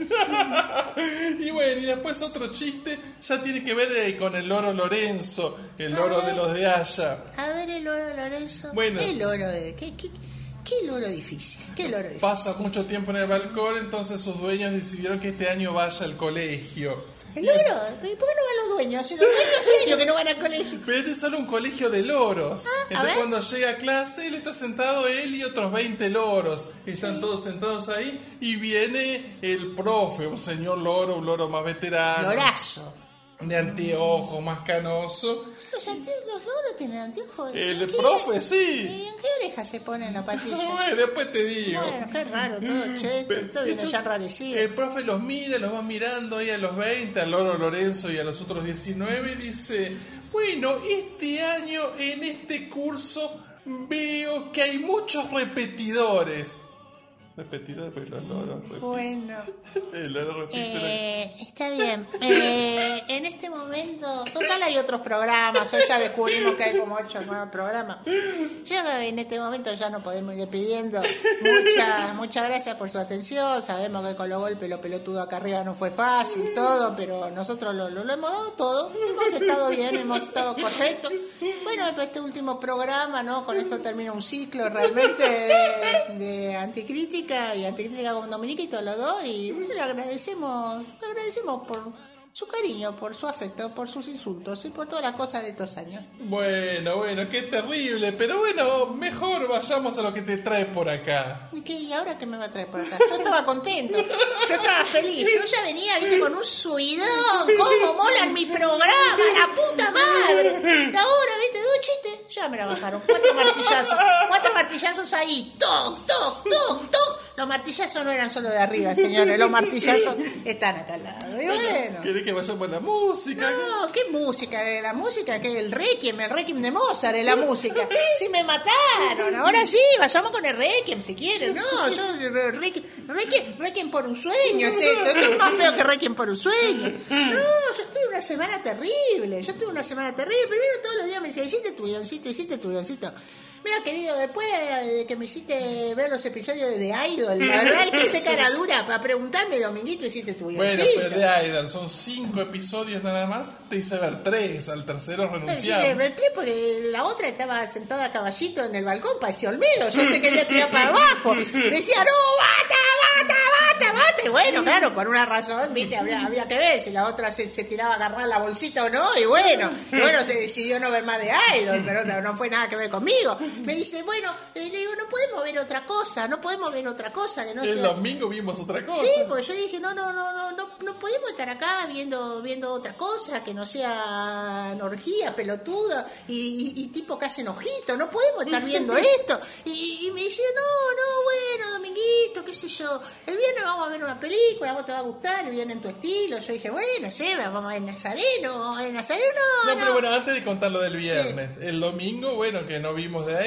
Hicimos doble pues, función, vimos el programa de La Nata y después Los Protectores con Adrián Suárez y Gustavo Bermúdez. Eh, mira, eh, yo te voy a decir. Estaba el primer capítulo en Canal 13. Teresa, si vos querés que yo agarre mis cosas y me vaya de este domicilio, me lo decís directamente. No me va diciendo, ¿viste? No, no, no, me, no, no me tenés que someter a la tortura. No me tomen, no, era, era Fuente Ovejuna. Fuente Ovejuna, sí. Eh, Yo estaba sometido a tortura, psicología, era Guantánamo. Guantánamo. Me hiciste ver a la nata, parecía que había muerto en una mesa blanca con un montón de conchiplufas ahí que parecían todas con unos dientes recién hechos, tecla de piano, todos en un fondo blanco, que eran Morgan Freeman cuando hace de Dios en el cielo. ¿Qué mierda era eso? Y decía unos chistes que los tuyos, los chistes que vos le hacías a Dominguito, son vos uno al lado de los chistes de él. Los chistes eran terribles. Nunca se rió nadie. Bueno, Y bueno, después, pero... y después me hiciste ver los protectores. Messi actuaba mejor que Suar. O sea, Messi actuaba mejor que Suar. ¿Cómo puede ser eso? No, no, no sabría decir. Después yo decía, ¿y esa actriz quién es? Y me di cuenta que no era una, no era una vieja con peluca, era Bermúdez. ¡Bermúdez era! Tardé tres segundos en darme cuenta que era Bermúdez. Gustavo ¿Cómo puede ser esto que mueve los pelos así, Bermúdez? Nano, volvió Nano, Nano. volvió Nano, no, porque Nano, Nano, Nano, Rodolfito llora, ¿se acuerda? ¿Se acuerda Rodolfito de Nano y llora, hace con la patita, el Nano, El Nanito? shake, el shake. El Shake, qué barbaridad el Shake. Era nuestro clon, el clon, ¿se acuerdan del clon? Y bueno, sí, sí, ahí también, qué bárbaro. Ahí viene Bradford, ay Bradford, por Dios, ya viene vestido de árabe. Empieza con los calvines, no, no, no, no, la vive, Bradford la vive. oh, oh, oh, oh. El Shake, el Shake, el Shake. Pero el viernes, después iba a decir que el viernes vimos algo. El viernes, el sábado, el sábado, el sábado, me equivoqué de día, el sábado, porque yo ya me mareo, son demasiados días, ¿viste? El sábado me dijiste, ah, Mito, vamos a ver algo para vos, vamos a ver algo, esta, La esta- esta- esta vos te Sí, cómo se llama. Eh, el vecino gruñón. Bueno, bueno. Bueno, yo vi que te reías con el del kiosco de acá al lado. Decía, le voy a hacer ver el vecino gruñón. El otro pelotudo llamado Hernancito, vamos a decir cómo se llama Hernancito. ¿no? Y se reía, el vecinito gruñoncito. Entonces todos me cargaron, me tuve, me tuve que bancar, que dijeran que, que yo era un vecino gruñón. Y yo vi la película. Sí. Y ahí pude constatar que Tom Hanks tiene razón en todo. Ahí pude constatar que el hombre está podrido que le rompan las pelotas, está podrido de que le rompan arriba de la cabeza, está podrido de que le toquen el timbre y le pidan ropa para dar. El hombre está podrido de conocer seres humanos, está podrido de pagar la tarjeta de crédito del abuelo, está podrido de que compre cosas en Gucci. Es un misántropo. Misantropito. Misantropito sigue todavía en cartel. Sigue todavía en cartel, está en el cine Lorca, en un horario a las 11 de la mañana, pero está todavía en el cine Lorca. Muy bien. Y bueno, y así, así me estuvieron gastando a mí todo el sábado, sabiendo que después llegaba la vigilia de Bradford y que veníamos de Indiana Jones. Claro, porque todo esto eso. El domingo había que ir al teatro. Había que ir al teatro. A ver, contanos. Y bueno, lamentablemente llamaron para que Bradford fuera, fuera al teatro a ver Camilda. Camilda. Camilda. Camilda, el musical. Camila el musical. Y Bradford se entusiasmó. ¡Vamos a ver Camila! ¡Vamos a ver Camila! ¡Vamos a ver Camila! ¡Vamos a ver Camila! Vamos a hacer toda la noche del sábado, después del vecino Gruñoncito, vamos a hacer una vigilia. Vamos a hacer una vigilia en casa con un fogón. Vamos a hacer un fogón en el medio del living, se trae, se trae el señor ladrillo, ¿viste? Que con el parque haga un fogón. Ahí se tiran unos choris, se tiran una tira de asado, se tiran uno vacío, se tira una molleja. Claro, pues la idea era hacer una previa. ¿Hasta qué, ustedes qué hora salían el domingo rumbo al, al centro? Rumbo bueno, calle la, la obra era a, la- a las 14.30. 6.30. Sí. 6 menos cuarto de la mañana. 6 Salíamos. menos cuarto, 6 menos cuarto de la mañana. Con el school bus Helmut de- venía Helmut, Helmut ya venía a Fumatengo, por supuesto, la noche anterior, ¿no? Y nos llevaba a todos al centro. Y claro, pero bueno, hasta que abrían los bares, este, los restaurantes, los comercios de la zona, que paraban en una estación de servicio, en un Sí, full eh, IPF. eh, en un IPF, en un IPF. Lle- Llegó, llegó Bradford al IPF y dice... ¡Hola! ¡Ponele nafta a mi vida! ¡Llegó Bradford! ¡Miren! ¡Ponémela full! ¡Ponémela full! ¡Ponémela full! ¡Llegó Bradford! llegó Bradford! O sea, vos estás diciendo... Ponémela pon- full. Ponémela full, está diciendo, nene. Y, no, no, poneme la full, la, Ah. la nafta full, la Ah, nafta bueno. super, sí. Bueno, bueno, está bien. Eh, los de allá se estaban descomponiendo y dice, bueno, ya gordo directamente pide que se la pongan a full, ya, ya acá ya fue todo. Decían, y bueno, y estaba, estaba así, y entonces estaba ahí, se comió unas hamburguesas, todo, viste, en las estas estaciones de servicio siempre hay hamburguesas. Sí, hamburguesas, se sí. comió las hamburguesas, Camil se llevó los dos pollos, y yo llevar los dos pollos en la estación de servicio, se comieron los dos pollos, todo, y ahí se fueron, se fueron para el centro, y bueno, ya, ya a las seis menos cuarto, ya estaban los fichines, los fichines de la calle Corriente. Claro, ahora pusieron un lugar de fichines ahí en Corrientes, por la zona de Corrientes y Paraná aproximadamente. De bueno, empezó a jugar ahí en los autitos de carrera. Eh, sí, sí, sí, directamente fue, fue ahí y decía, ¿dónde está? ¿Dó- dó- ¿Dónde está el flipper, el flipper de Chefos? ¿Dónde está? Yo quiero jugar al flipper de Chefos. ¿Dónde, dónde está el hebra africánicos? ¿Dónde está el flipper de flipper africánico? Yo quiero los fichines de africánico. Y después, después quiero agarrar unos muñecotes. Me gustaría estar en, en la máquina esa que le pones plata y agarras un peluchón, agarras un muñecote. Ay, yo quiero agarrar mi propio muñecote, el muñecote de Bradford. Y que me digan así como si fuera un Pikachu, ¿entendés? Bueno, pero- El, el, el brafacho, el brafacho, necesito sacar un brafacho. Vamos a poner un poco en contexto a nuestro público. Bueno, estabas vos, Dominguito, Bradford, eh, bueno, mencionaste los de Aya, eh, Camil. eh, bueno, ¿cuántos fueron ese día en el school? Creo, sí, 44 fue. 44, 44 con las entradas a 15 mil pesos para ver a Camila. No nos hicieron ni un solo cambio, hubo que pagar, gatillar todas las entradas. 15 lucas para ver a Camila. Bueno, ah, como que estos dos desgraciados se salvaron. el. Pero bueno, obvio llevaron a los perros también, estaba Llevamos a Rodolfo, los perros, Rodolfito, Héctor José. Ralphie. Ralphie es el hermano de Camila. Sí, sí, sí, el hermano de Camila se le permitió comer un churro a la Giralda porque, porque Bradford y Camila fueron a la Giralda. Claro, pues una vez que terminaron con los fichines ya estaba abierta la giralda y bueno, entraron ahí a la giralda. Sí, eh, se pusieron dos pelucas, Dos pelucas. dos pelucas, mm, pelo oscuro, así, gafas negras, se vistieron todos de negro. Habla un poco más fuerte. Eh, no, no, es que la verdad que esto me saca la energía. Eh, se vistieron todos de negro, llevaron a Rodolfito en la mano, todo y se hicieron pasar por otros, por supuesto, porque pues. si saben que son Bradford y Camila, cierran inmediatamente. Tienen la entrada prohibida. La entrada prohibida, Bradford y por ende Camila, ¿no? Camila también, porque Camila es como, como la hermana gemela de Bradford. Bueno, igual a las 14.30 recién arrancaba el espectáculo. Bueno, obvio, está bien, pues, tipo una y media había que arrancar a hacer la fila. Pero bueno, daba para almorzar. Sabemos que Bradford es imagen de Pepito y Farándula. ¿Cómo fue el tema del almuerzo? Que fue a la americana, es un desgraciado, un auténtico desgraciado, digamos, vos sos imagen, ¿no? Dice, no, no, porque ahí tengo que ir a la salida. Ahora la entrada tengo que comer algo boliviano. Me pedí unas fogacetas rellenas con unas docenas de empanadas, empanadas de pollo para Camil, porque ya también se comer algo boliviano, porque Camil hace una niña que lee. es una comedia. Y bueno, y entonces tenemos que ir, tenemos que cantar, tenemos que bailar, tenemos que patinar, tenemos que tirar avioncitos, tenemos que participar, tenemos que participar, muertito. Muertito nos decía a nosotros. Muy mal, muy mal. Y bueno, lo bueno que un teatro como el Gran Ahí donde están dando Camila, y tiene el viejo método del chocolatín, bombón helado. Y está el señor que pasa Sí. y vende golosinas, aguas, gaseosas. ¿Y a, alguno de ustedes se dedicó a vender algo? Mira, Ralphie se había pedido el día en el alvear, viste que claro. el botón en el alvear, pobrecito, es un chico que sí, yo no sé cuántos años tiene, pobrecito, creo seis años tiene, y ya trabaja de botones en el alvear. Y bueno, no, acá, claro, acá se lo vio así, viste, ya, ya tenía cara de empleado, pobrecito. Se llegó, pasó, viste, los lo, los dos guardaespaldas de la puerta lo hicieron pasar a Ralphie, le encajaron, le encajaron el coso, la bandeja con toda la cosa, andaba Ralphie, vende, y ahí me vieron a mí. Así, Ah, ¿vos, vos cómo estabas vestido? pantalón negro, camisa blanca, media blanca. mocasines Guido, negro, charol, saco doble abotonadura. Yo dije, voy informal porque es al mediodía. Un domingo. Un domingo, doble abotonadura negro.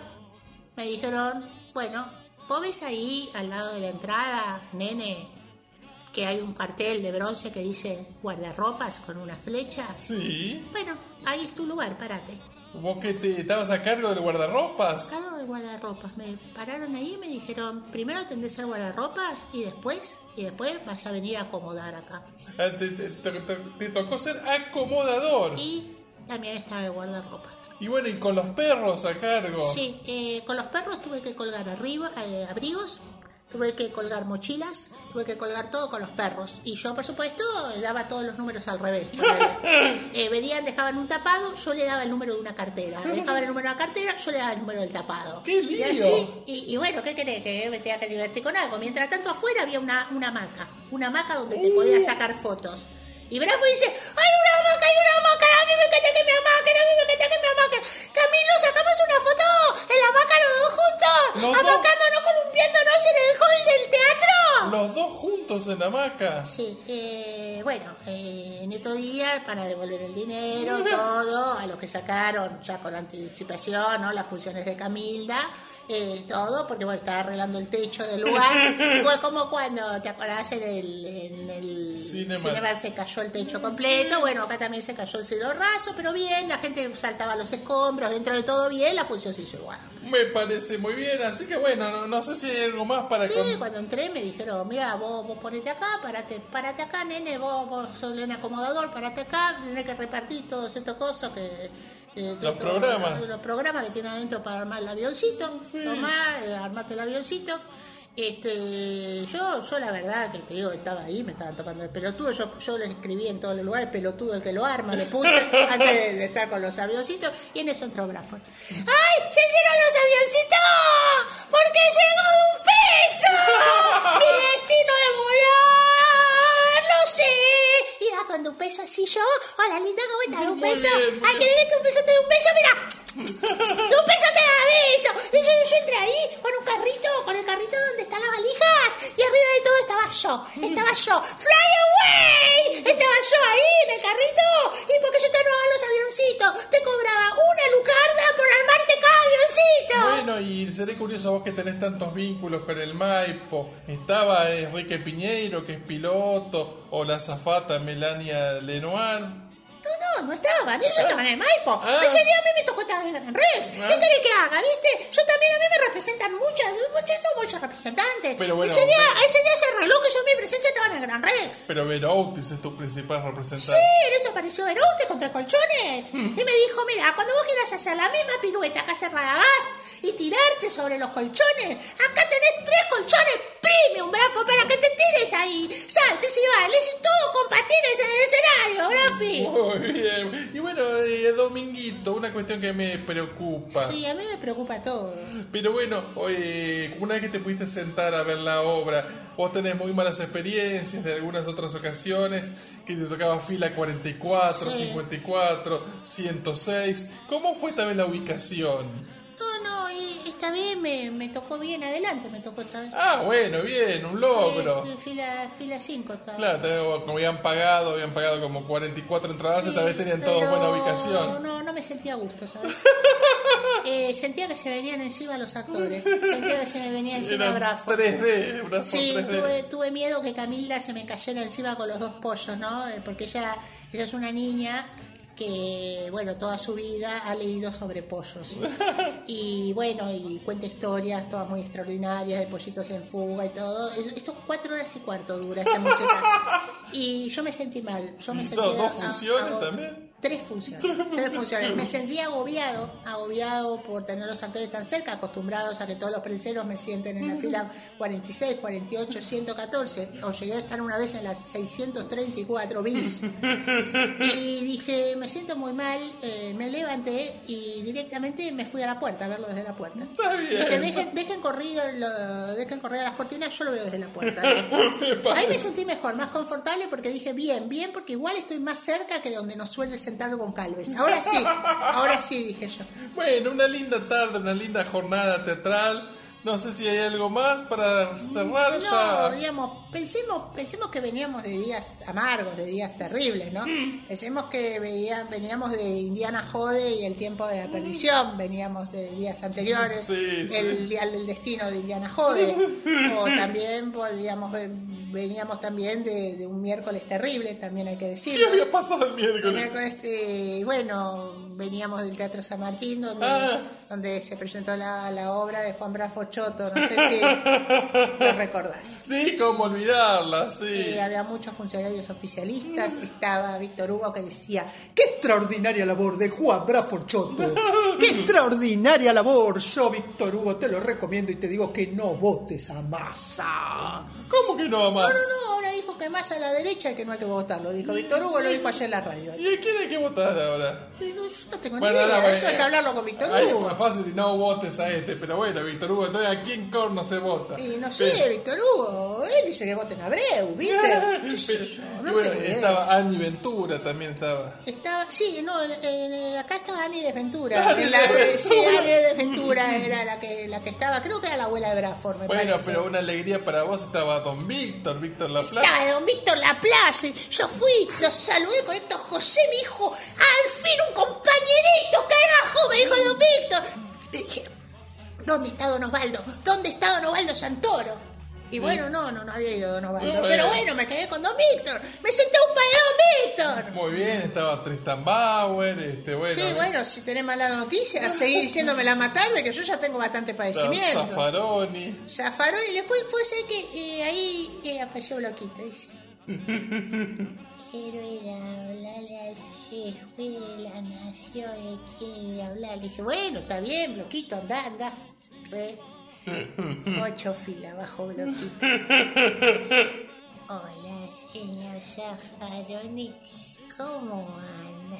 Bien, bien. Zafaroni de todos los juicios de la denuncia que te hicieron por esos departamentos llenos de puta del Eran microcentro. privados, privados se le decía en esos tiempos.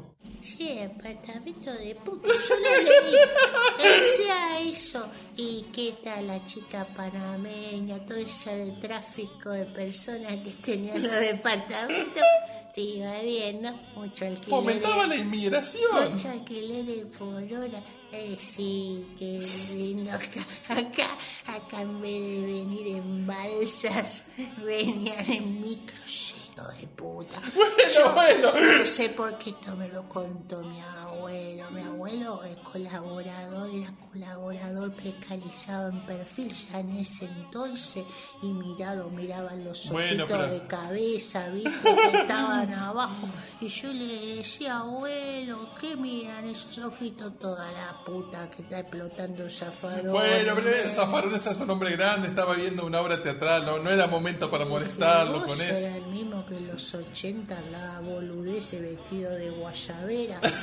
el abuelo te conoció cuando iba a la facultad de psicología. En todo el cuatrimestre diste una sola clase. Gnocchi, vago del. Bueno, bueno, Bloquito, volvé a tu ¿Querés tomar fila. de mi botella? ¡Toma mi botella! suficiente. Vos Bueno, tenés cara de la Trinidad a 5. bueno, Dominguito, bueno, Sí. creo que un momento... Vos te- me decís, no tenés voz, está, estás Y después lo que te estoy contando, después de los padecimientos que estoy teniendo, ¿a vos te parece que yo puedo estar con energía? No, pero bueno, fue eh, una semana con mucha actividad teatral, por lo que veo, bueno, eso siempre es valorable. Hay que fomentar, promover el teatro, promover la cultura.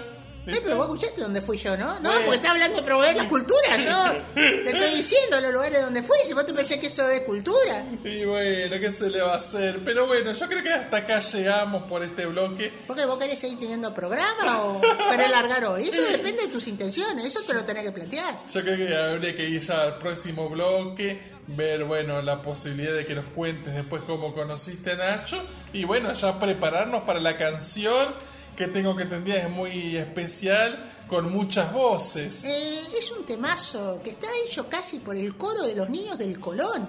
Es. O, o por el coro de los niños del Mambrú. Bueno, hay que ver.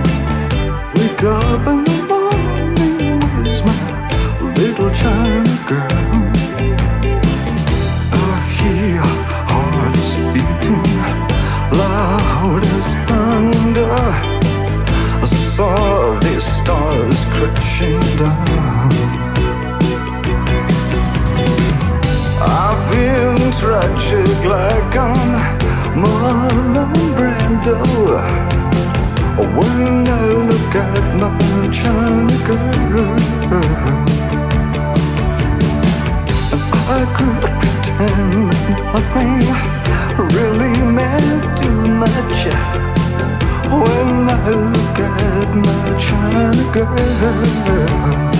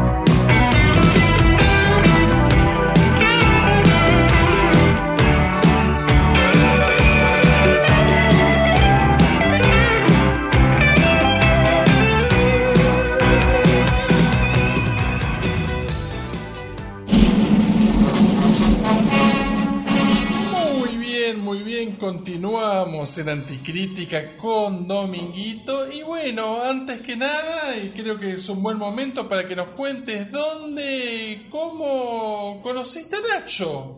Bueno, mira, esta es una larga y triste historia.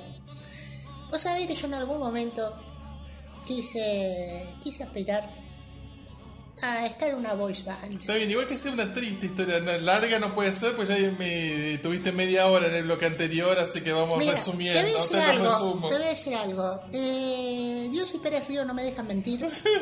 Eh, Pérez Ríos está acá con un escribano. Me dijo, la próxima vez que quieran callarte, que no crean en la libertad de expresión, que no crean en la libertad de prensa, el doctor Pérez Ríos va a salir a tu rescate, Dominguito. Y acá está con un escribano, bueno, que tiene pinta de ser el hijo, la verdad.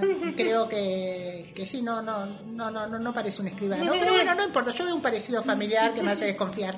Pero bueno, no importa, vamos a poner que es un escribano. Un escribano joven, un escribano joven, joven. Escribanito. Escribanito. Y está, está acá eh, para certificar que vos realmente estás atentando contra la libertad de expresión. Vos hablás, hablás, hablás, y después, y después, y después yo no, callo, callo, callo.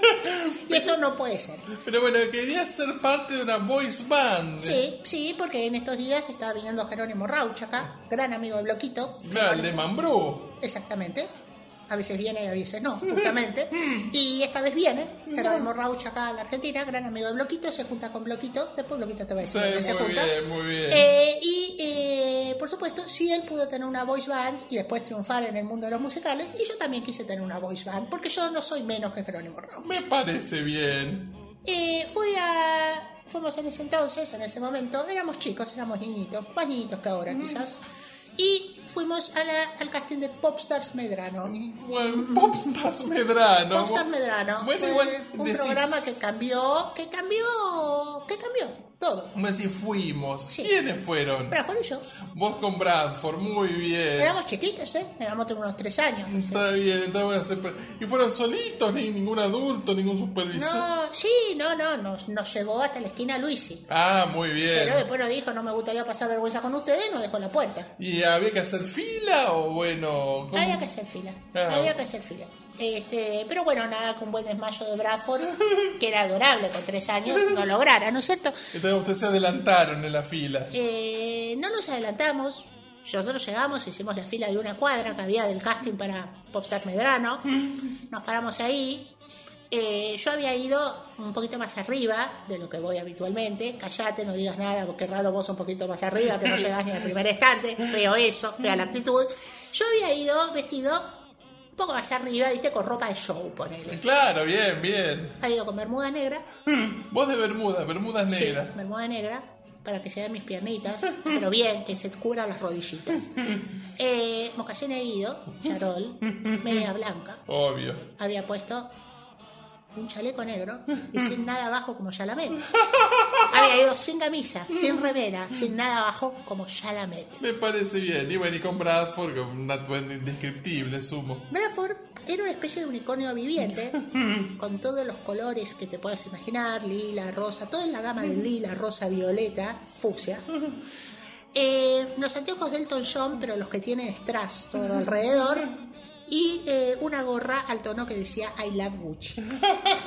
Estaba así, estaba así y de pronto dijo, creo que me voy a desmayar, dijo en la fila. Y dice, ¡se desmaya el bebote! Y al chau, púfate, se desmayó el bebote. Y bueno, los tuvieron que hacer pasar entonces. tuvieron que hacer pasar, hubo que llevar una grúa, se llevó a Bradford hasta la primer, el primer lugar de la fila, y ahí cuando estábamos en el primer lugar de la fila, ya Bradford dice, ay, me siento un poco mejor. Se paró, entró y se fue con los patines para el foto. Y bueno, y cuando entraron finalmente ahí, con no sé quién los recibió, si un productor, si un gerente Eh, artístico. lamentablemente nos, nos recibió, nos recibió este, muy pute. Muy pute. Estaba muy pute, marica combativa y el gordo de sector bostero. Ah, bueno, qué triunvirato. Eh, yo entré y, y le pregunté, eh, ¿ustedes tres quién carajo son? Me dijo, y sabría bueno saber ustedes dos quién carajo son. Y yo le dije, ustedes tres impresentables no nos van a decir a nosotros carajo, que somos dos nenes de tres años y este está desmayado. Me dice, ¿cómo va a estar desmayado si el gordo está comiendo sándwiches delante mío, parado arriba de unos patines mientras hace volteretas y canta una canción de unicornio? Y yo le dije, me extraña vos, muy pute, con- justamente con lo muy pute que sos, que me estés jodiendo con los unicornios, cuando acá somos todos del mismo, Bueno. todos somos del mismo bando. te digo. Pongamos orden, no, no había algún dos responsables que No, pudieran. dijo, ellos me dijeron que era el, el tema de la castinera, ellos eran los de la castinera. Eh, estaba el gordo del sector bostero, me dijo, yo tengo una gran experiencia en el teatro musical, yo tengo una gran experiencia en seleccionar popstars, y ahora estoy en Popstars Medrano, yo soy un gran productor discográfico, mira cómo me muevo, mira cómo me muevo. ¿Cuántos, cuántos integrantes tenía Mambrú? ¿Te acordás? Eh, sí, como, como no me voy a acordar. Eh, estaba eh, Jero, eh, el Negrito, estaba Pablito y estaba Tripa. Eran cuatro. Claro. Bueno, entonces ya parece una voice band. Bueno, vos y Bradford estaban. Pero me parece que hacían falta otros dos Y integrantes. bueno, claro, porque se estaba justamente dilucidando este tema, ¿viste? ¿Quiénes eran los otros integrantes? Me dice, mira, la verdad que tenemos acá palabrados, un par de pibes que tienen mucho futuro. Y, eh, y bueno, queremos hacer una prueba para ver si hay química, si hay machi machi con ustedes dos, que son dos plomitos bastante importantes, recién llegados y ya me tienen la bola al plato, nos dijo el gordo del sector bostero. Claro. Me dijo, escúchame, ¿vos tenés algún contacto de Netflix? Así después no te lo agradezco nunca. Y yo le dije, mira, la verdad que sí, lo tengo, pero mira si te lo voy a dar a vos, no soy menos pelotudo que los otros, ¿te das cuenta? A vos no te voy a dar ni loco. Me dice, uy, la verdad que sos bastante inteligente, nene, la puta madre, ¿no? Con esa cara de bobina que tenía, me dijo, y bueno, entonces estamos ahí, me dice, pasen que van a llegar los otros, los otros dos galancetes que tenemos acá para la hueva. Sentado, yo esperando dos nenes, ¿viste? Veo unos nenes raro, raro, raro, raro, raro para ser nene, ¿no? Raro. No venido nene, bermuda, tope negra, una remera que una decía mam y otra decía Bru. Gordita, los dos, gorra. La remera estaba lavada, ¿sabes? Bien lavada y eso que era el cástimo. Llega y le dice, hola, ¿qué tal? Nosotros somos la, la segunda parte de Mambrú. Eh, le dije, ¿quién son? Y me dijo, yo soy Nacho. Y el otro me dijo, yo soy Norma. Ah, bueno, bien, bien Y ahí. yo lo vi y dije, vos sabés que vos no tenés cara de Nacho. Vos, vos sabés que yo ya te saqué a vos, vos sabés que yo, bueno, vos, vos, vos no, sos Nacho. A ver, y, y ahí hice un cazabobo. ¿Quién Esteban? Ay, no, no, no, no. Escuchate esta, escuchate esta, escuchate esta, porque este- para esto me tengo que tomar tiempo. Eh, le hice un cazabobo y le dije 1 de enero. Y él me dijo 2 de febrero. Y yo 3 de marzo. Y el 4 de abril, 5 de mayo, 6 de junio, 7 de julio. Y el vasco gritó: ¡San Fermín! ¡A Pamplona hemos de ir! ¡Con el vasquito, con el vasquito! Y ahí cayó. Ahí me di cuenta que no era Nacho. No era el vasco. Ahí me di cuenta que era el Vasco. Ahí me di cuenta que era el Vasco. Y le dije, eh, decime una cosa, si vos sos el Vasco, ¿por qué tenés el teléfono de Nacho? Y me dice, ¿vos cómo sabés que yo tengo el teléfono de Nacho? Pues te acabo de llamar. Y en vez de, y en vez de esto me atendió a Pamplona hemos de ir. Entonces vos sos el Vasco. Vos sos el Vasquito. Vos no sos Nacho, porque Nacho no sabe dónde queda Pamplona. Nacho sabe dónde queda Barassi, pero no dónde queda Pamplona. Bueno, pero a ver, a ver, a ver. Pongamos un poco de orden. Esta vez, ¿cómo conocí a Nacho? Y claro, le dije, escúchame, impostor, impostor del orto, salí acá y tráeme a Nacho. Y me dice que no, yo no sé, porque eh, esperá, esperá que ahora lo voy a buscar. Y se fue. Entonces me quedé con Norma. Y Esa sí era Norma. No, yo le dije, ¿qué hace Norma? ¿Cómo está? Bien. Qué raro, qué poquitas palabras que son. ¿Qué dice Norma? Ayer hablaste con maestra, maestra de fuga.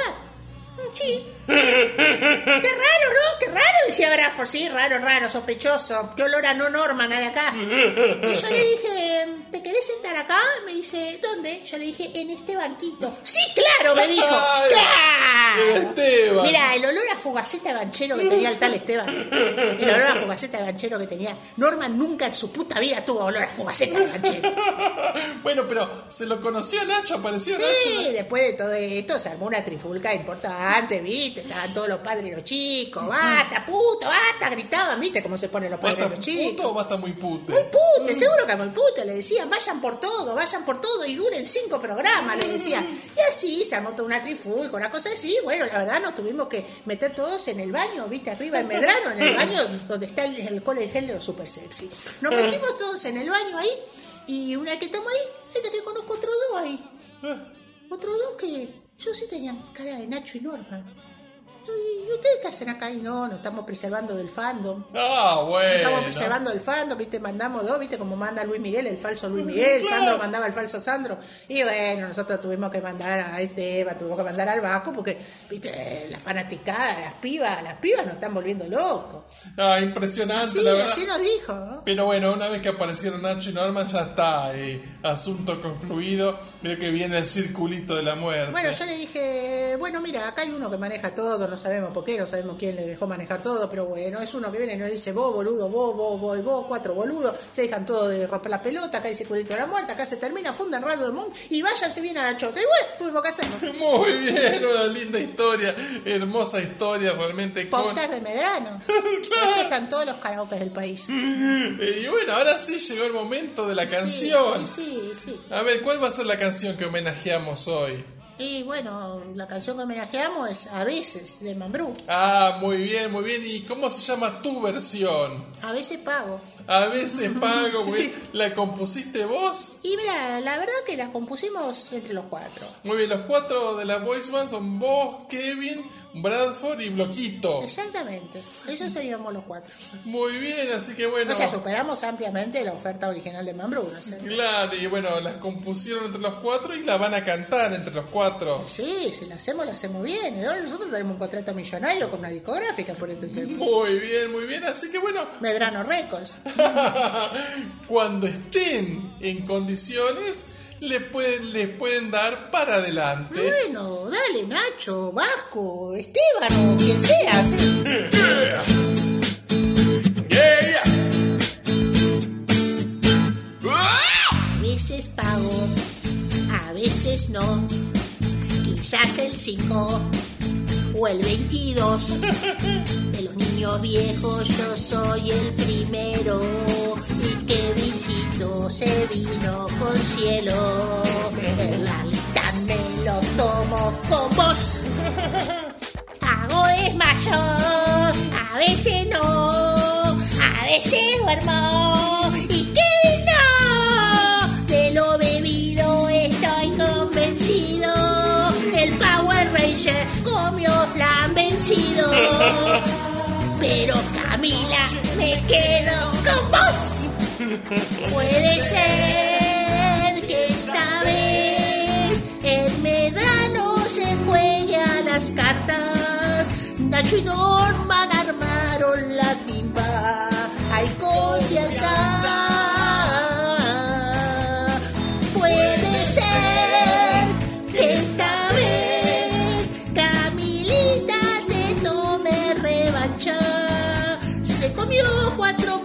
En el yanquet. En la cancha.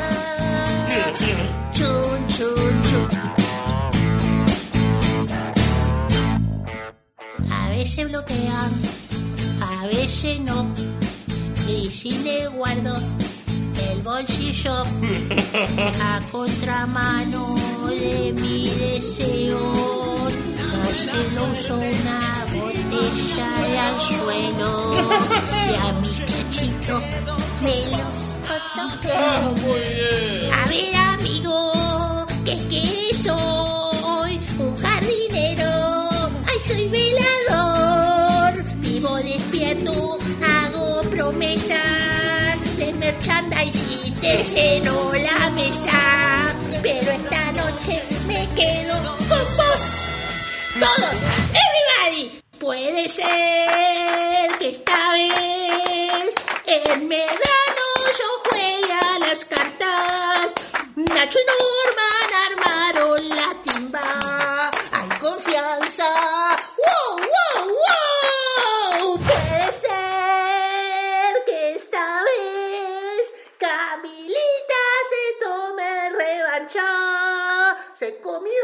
Cuatro pollos en el yanque, en la cancha. A veces pago, a veces ¡no! ¡Vamos! ¡Vamos! ¡Vamos, versión. Y estuvieron los cuatro muy bien, tanto vos, Domi. ¡Qué como- afinación! La verdad que sí, esto es arte. Esto es un auténtico arte. Tanto vos como Bradford, como Kevin y Bloquito, la verdad que qué mejor forma de terminar el programa, ya termina el mes de junio, cuando arranquemos la próxima semana ya será julio.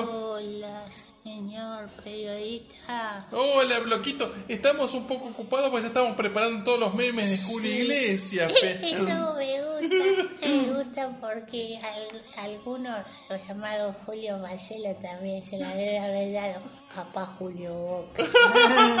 Pero bueno, ¿qué te trae por acá, Bloqui? Y no sé si te quedó clara mi estrofa.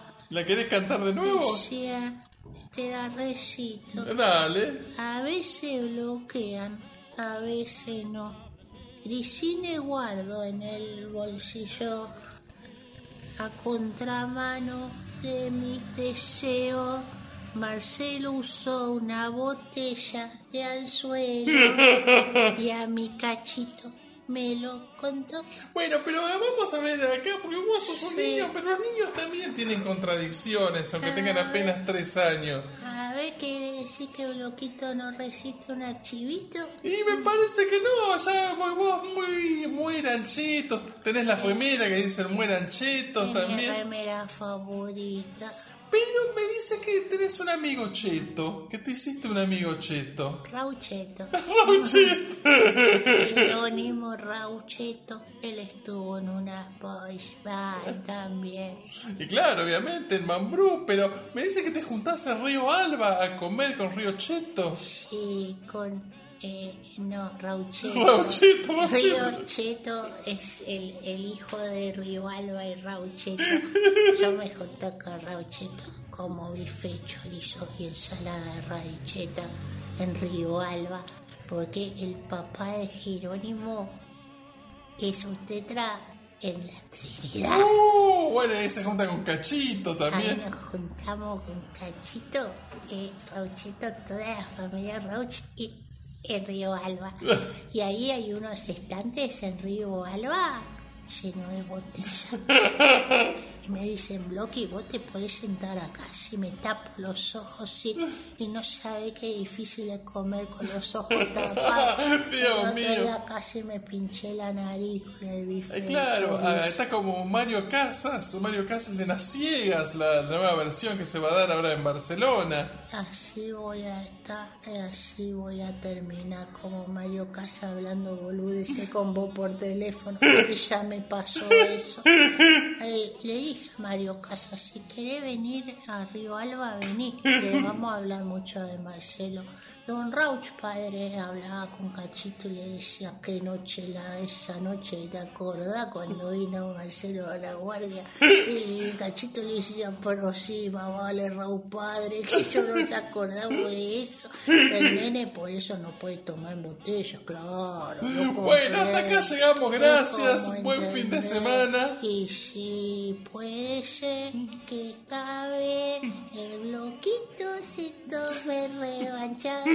A Marcelo dice que se la pusieron. Bueno, en una mañana sábado de la extorsión en En HBO. una cancha van a dar la extorsión, la película más exitosa que nadie tiene un carajo para comentar de ese estreno.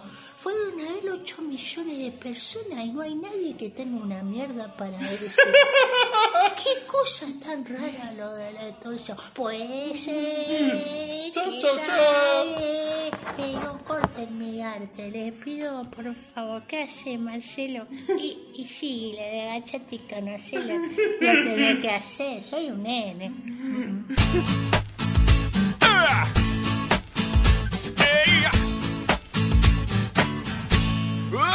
A veces gano, a veces no, veces duermo, a veces no.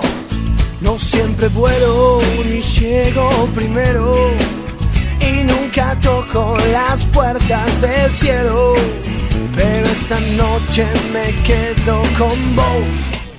A veces tengo y a veces no.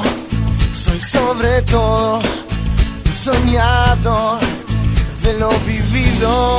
Estoy convencido que de lo bueno no siempre he aprendido. Pero esta noche me quedo con vos. Puede ser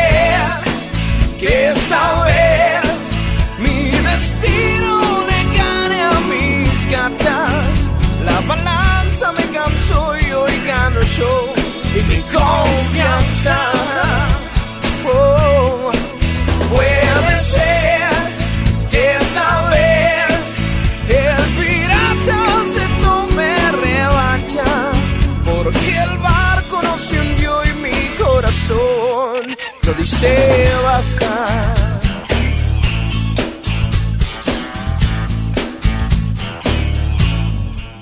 A veces llamo, a veces no, a veces guardo y a veces doy a contramano de mis deseos. La buena suerte esquiva mi anzuelo, pero esta noche me quedo con vos. Miro, a veces no, a veces vengo, pero no estoy en la cornisa de las promesas. Ninguna reina se sienta en mi mesa, pero esta noche me quedo con vos. Puede ser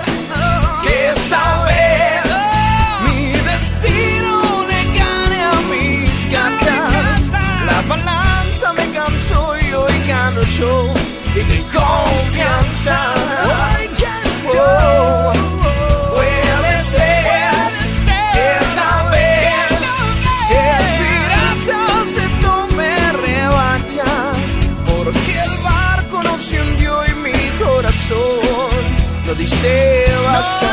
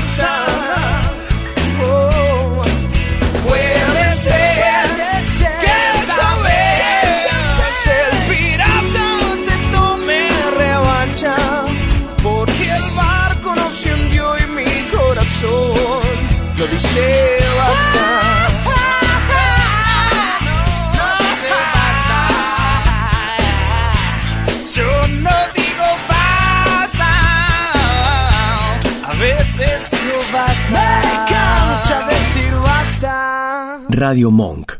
El aire se crea.